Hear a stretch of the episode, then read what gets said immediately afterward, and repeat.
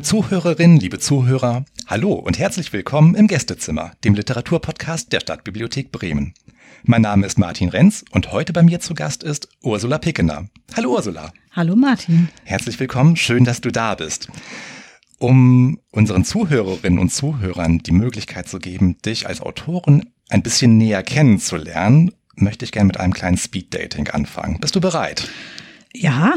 Ich stelle dir jetzt zehn Fragen und los geht es mit der Frage, Kaffee oder Tee?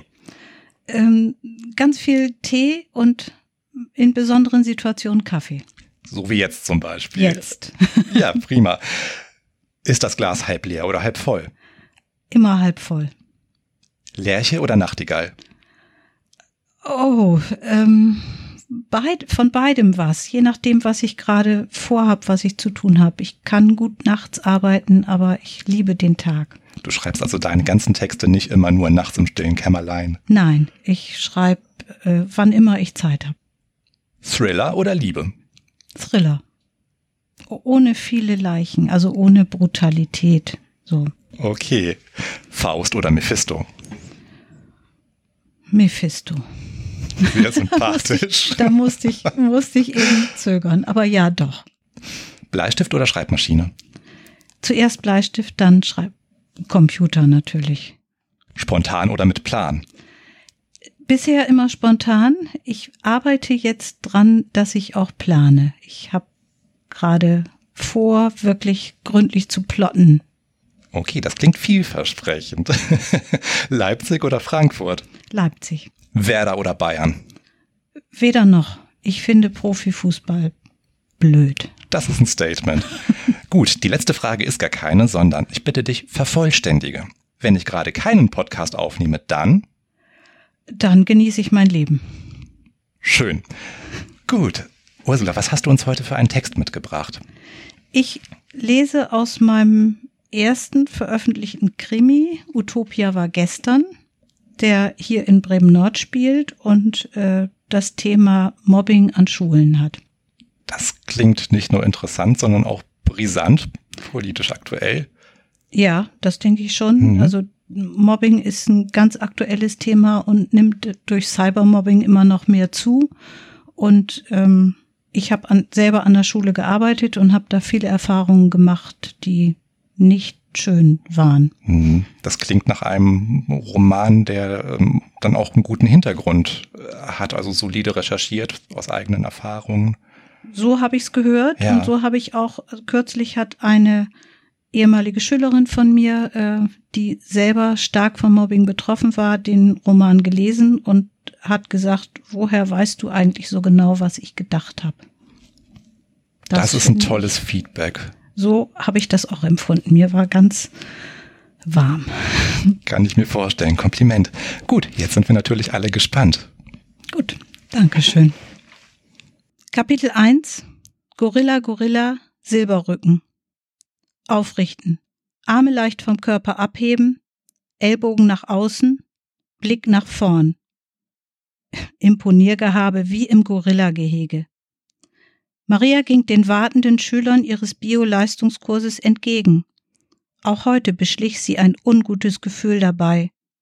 Sie streckte den Rücken noch einen weiteren Zentimeter, und obwohl sie gut im Training war, hatte sie weiche Knie, Atemnot und schweißige Hände. Als Silberrückengorilla wäre sie verloren. Guten Morgen, Damen und Herren. Keine Reaktion.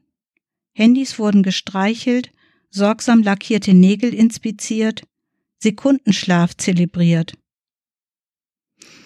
Maria stellte sich mit dem Rücken zur Tür. Also noch einmal.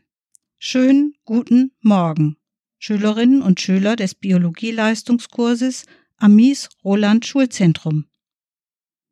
Murmeln, einige halblaute, halbherzige Morgen, Moin, sogar vereinzelt Hallo, Frau Brehm. Schon besser. Kommt rein. Hatte sie überreagiert? Es war früh, die Schüler waren müde, der Novemberblues. Dienstag und die Woche nahm kein Ende. Und wer weiß, was, was bei denen zu Hause. Fahrkartenkontrolle, begann sie das Ritual der Anwesenheitsfeststellung.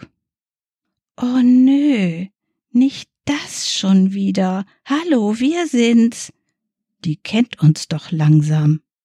Talita, die Klassensprecherin, verdrehte die Augen, während die anderen geräuschvoll in ihren Taschen kramten, mal eben noch etwas posteten, dem Nachbarn Fotos zeigten oder die Matheaufgaben verglichen. Jetzt mal Ruhe, Leute. Wir fangen an. Sie schlug den Klassenordner auf und klopfte aufs Pult. Es wurde leiser. Ben? Ja. Ömer? Hier.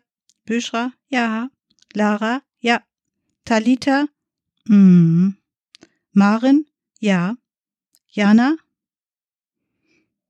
Wer weiß etwas von Jana? Verspätungen, Erkrankungen und leider auch alles andere, egal wie peinlich oder dämlich, wurde gepostet, gesimst oder sonst wie in die digitale Welt geblasen. Aber von Jana wollte keiner etwas wissen. Wer sagt ihr, dass sie sich melden soll? Ihr suchender Blick in die Runde blieb ohne Erwiderung. Die Mauer war wieder geschlossen. Kapitel 2 Struzio Camelus Komm, Pavlov, mir reicht's. Raus aus der Anstalt, sagte Maria und ihr Husky-Rüde, der im Büro auf sie gewartet hatte, war sofort hellwach. Mit Schwung radelte sie an der Sporthalle vorbei und über den Schulparkplatz. Schnell waren sie am Lesumdeich. Pavlov gab Gas. Nach über fünf Stunden Wartezeit gierte jede Faser seiner Muskeln nach Bewegung.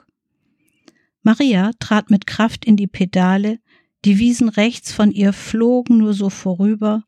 Sie war froh, über ihren Rückweg, ihre Adrenalinfresserstrecke. Hinter dem kleinen Segelhafen, jetzt ohne Stege, bog sie in den Park ein. Nach sensationellen 22 Minuten stellte Maria ihr Rad hinter die ehemalige Feuerwache. Schließlich landete sie auf dem Sofa. Das Klingeln des Telefons riss sie aus ihrem Powernap, der längst die magischen 20 Minuten überschritten hatte. Brehm? Hallo Maria. Ihre Kollegin Sigrun, Janas Tutorin, war dran. Sie tauschten sich über Jana aus, auf diese nervtötend bemühte Art, die auch auf Konferenzen Marias Geduld strapazierte. Sie sah aus dem Fenster und konzentrierte sich auf die Beobachtung eines Eichhörnchens, das letzte Wintervorsorge betrieb. Sie musste sich ablenken, um nicht Sigruns Tonfall nachzuäffen, der zwischen Trauerredner Ernst und drei Fragezeichen Eifer schillerte. Ergebnis? Sie hatten beide niemanden erreicht und wussten so gut wie nichts. Auch das war den meisten Konferenzen nicht unähnlich. Das Eichhörnchen buddelte ein Loch in den Moosteppich, den Maria stur weiter Rasen nannte, und steckte eine Eichel oder eine Marone hinein. Wenigstens was. Auch wenn es sein Versteck vermutlich nie wiederfinden würde, könnte doch ein Baum draus werden. Sigrun schwieg. Sie will, dass ich das hier beende, dachte Maria. Hat Jana nicht einen etwas älteren Bruder, der auch bei uns war? Vielleicht steht seine Handynummer noch in der Akte? Also, wir gucken beide weiter, okay? steckte Maria gedanklich eine kleine Nuss in den kargen Boden und legte auf. Was wusste sie über Jana? Seit etwas über einem Jahr in der Schule. Vorher? Keine Ahnung. Leistungskurse Bio und Deutsch. Mittelmäßige Schülerin, Tendenz in Bio nach unten. Anfangs war das einen Hauch besser gewesen. Schwach angefangen und stark nachgelassen, fiel ihr der alte Lehrerzimmerschnack ein. Warum hatte Jana nachgelassen? Keine Ahnung. Jana war eine von den Schülerinnen, die lange nicht auffielen, weil sie nicht auffallend waren, die nicht störten, aber auch nicht viel zum Unterricht beitrugen. Eine Stille eben, die so mitlief. Hatte Maria gedacht. Aber jetzt kam ihr der Verdacht, dass Jana in Wirklichkeit nicht mitlief, sondern nebenher lief. Oder sogar überhaupt nicht mehr lief, sondern abgehängt. Fast schon vergessen war. Sie war so genervt gewesen vom Bio-LK, dass sie aus den Augen aus dem Sinn gespielt und wie Struzio Camelus, der legendäre Vogel Strauß, den Kopf in den Sand gesteckt hatte. Kapitel 3 Eschatologischer Waschzettel Mit einem Aufschrei schreckte Maria hoch. Sie fühlte sich bleischwer. Ihr Herz klopfte, als ob sie schnell, viel zu schnell gelaufen wäre. Viertel vor fünf. Sie versuchte gar nicht erst wieder einzuschlafen. Das würde nicht gelingen. Also saß Maria allein am Küchentisch mit einer lauwarmen Tasse Tee aus der Thermoskanne vom Abend. Sie suchte Hilfe an der Kühlschranktür. Meyers geheime Lebensliste. Erstens, trink Alkohol. Kein Alkohol ist auch keine Lösung. Zweitens, sei unfreundlich. Drittens, tu das Unerwartete. Viertens, lach mit anderen über dich selbst. Fünftens, halt dich raus. Diesmal fand sie weder Trost noch Hilfe darauf. Alkohol? Allein am eigenen Küchentisch im Morgengrauen vor einem langen Schultag? Weiter mit zweitens. Unfreundlich zu sich selbst ging sowieso immer, aber jetzt ohne Ergebnis. Also drittens. Was war jetzt unerwartet? Kapitel 6 Utopia war gestern. Vor der sechsten Stunde traf Maria Talita auf dem Gang. Talita, die Wortführerin. Sie war schön, lange scheinbar träge, aber dann unvermittelt blitzschnell und sehr gefährlich. Heimädchen nannte Maria sie. Kommst du nach der nächsten Stunde bitte mal zu mir ins Büro? Ich habe ein paar Fragen. Als Maria aus der Sporthalle kam, stand Talita schon vor ihrem Büro. Komm rein, setz dich. Tee? Nee. Talita, kannst du dir denken, weshalb ich dich sprechen möchte? Nee, kein Schimmer.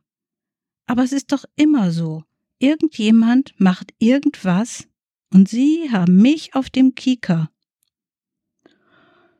Du fühlst dich von mir ungerecht behandelt? schaltete Maria auf Mediatorin um. Und nicht richtig gesehen? Achselzucken bei Talita. Noch war sie im Trägheitsmodus. Du wünschst dir, dass ich mehr darauf achte, was du sagst und dich wohlwollender beurteile? leierte Maria absichtlich herunter. Oh no, nicht das Sozi-Gewäsch. Was wünschst du dir? Wohlwollen? Das geht mir doch voll am Arm vorbei. Soll ich Ihnen mal was sagen? Ich kenne dieses ganze Gelaber von rauf nach runter, dieses Harmoniegewinsel, diesen ganzen Bullerbü-Kitsch. Das Leben ist nun mal nicht heile Welt. Utopia war gestern, heute ist Wom, und Sie können mich nicht leiden. Okay, so wie ich Sie nicht leiden kann, weil ich die Schule nicht vertrage. Und das ist Sache jetzt. Wom? fragte Maria. Wom, Welt ohne Mitleid, jeder gegen jeden eben, normal. Oder für Sie als Biolehrerin, der Stärkere überlebt. Talita sah Maria an. Es war klar, dass sie sich sicher war, wer von ihnen beiden die Stärkere war. Okay, dann also ohne Harmonie und Verständnis. Was ist mit Jana? Du weißt etwas über ihr Verschwinden, du kontrollierst die halbe Klasse und ihr wart doch sogar mal befreundet. Die Lusche und ich? Nee. Anfangs habe ich einfach nicht gecheckt, wie die tickt. Aber dann war klar, dass sie spinnt. Hat Scheiß erzählt über mich, so hintenrum. Da hat es Zoff gegeben und seitdem ist Ruhe. Kapitel 15 Bei Wasser und Brot Auf einem Spaziergang durch Knobs Park verschwand Pavlov in dem baufälligen Schwesternwohnheim. An der Westseite gab es eine mit Blättern überdeckte Treppe, die zu einer Kellertür führte. Die war ihr noch nie aufgefallen. Die Tür stand offen. Sie hörte das Kratzen von Pfoten auf dem Beton. In einem Raum weiter hinten meinte sie Pavlov zu hören. Sie ging hinunter. Sie versuchte im Halbdunkel des Kellers Einzelheiten zu erkennen. Schemenhaft traten nach und nach zwei alte Gartenstühle und ein Metallregal hervor. Die Regalbretter hingen schräg zwischen den Stützen. Überall waren Spinnweben.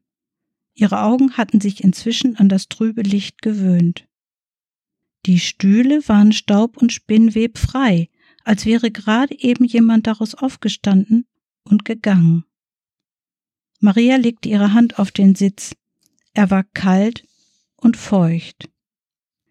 In einer Ecke lag eine schmuddelige Decke und daneben standen zwei große Plastikwasserflaschen. Eine davon halb voll. Außerdem lagen da Zigarettenkippen und etwas weiter weg, wie lässig nach hinten geworfen, drei zusammengeknüllte Brötchentüten. Sie sah sich die Stühle noch einmal genauer an. An den Vorderbeinen des einen waren Bänder verknotet. Nein, Stoffstreifen. Der Boden unter diesem Stuhl war feuchter als der Rest des Kellers. Sie beugte sich noch weiter herunter und schnüffelte genau über dem Fleck. Urin. Eindeutig. Hier hatte jemand bei Wasser und Brot auf diesem Stuhl gesessen und in die Hose gemacht. Jemand anders hatte auf dem anderen Stuhl gesessen und hatte geraucht. Kapitel 25 Gefahrenlage Maria klopfte an die Tür des Schulleiters. Frau Brehm, guten Morgen, sagte Hauptkommissarin Grothus. Meine, meinen Kollegen Kommissar Scholz kennen Sie ja.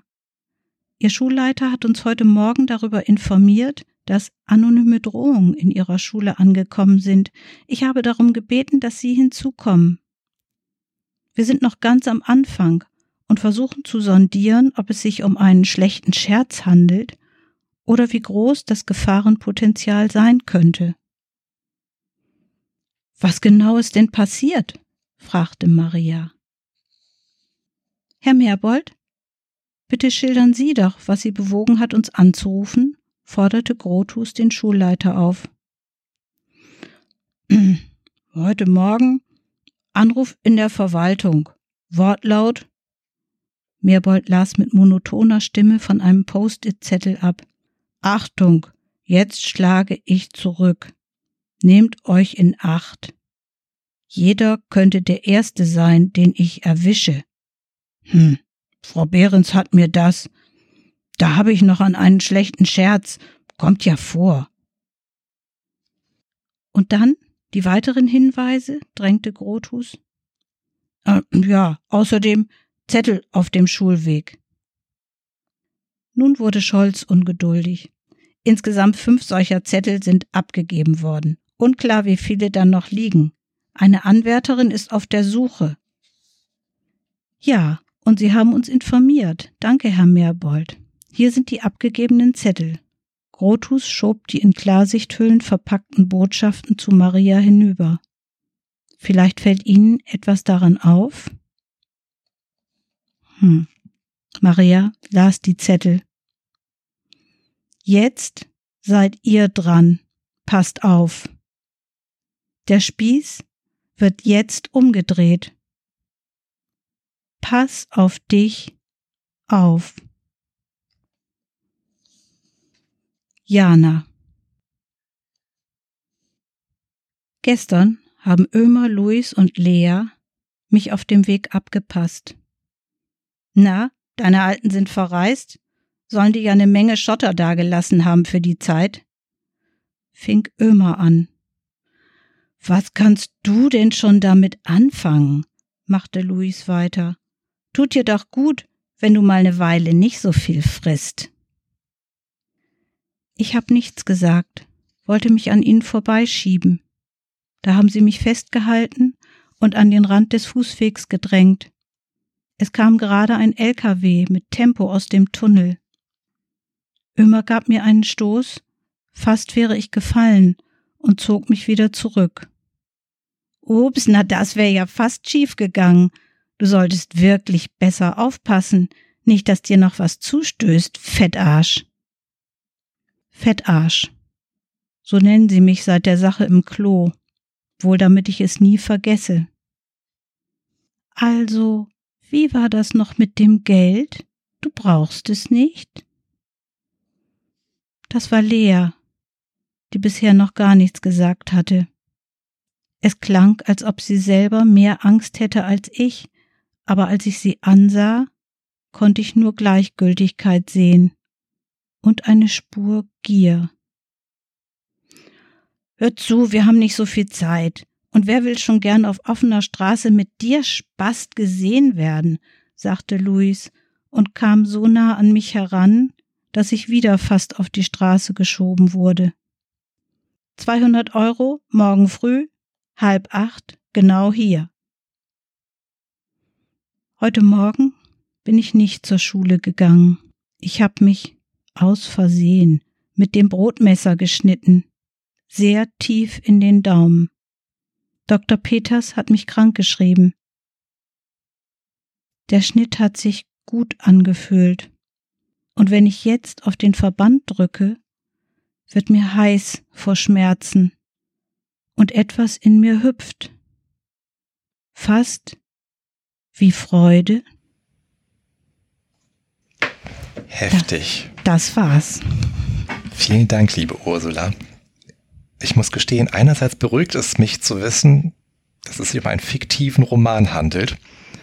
Es beunruhigt mich, wenn du sagst, ähm, dass da ganz viel Lebenserfahrung von dir eingeflossen ist. Ja. Das verstehe ich. Ich, ich würde gern wissen, wie es weitergeht. Ähm, das Buch gibt es natürlich bei uns in der Bibliothek. Wo kann man es mhm. sonst noch bekommen? Also bei Otto und Sohn in der Buchhandlung.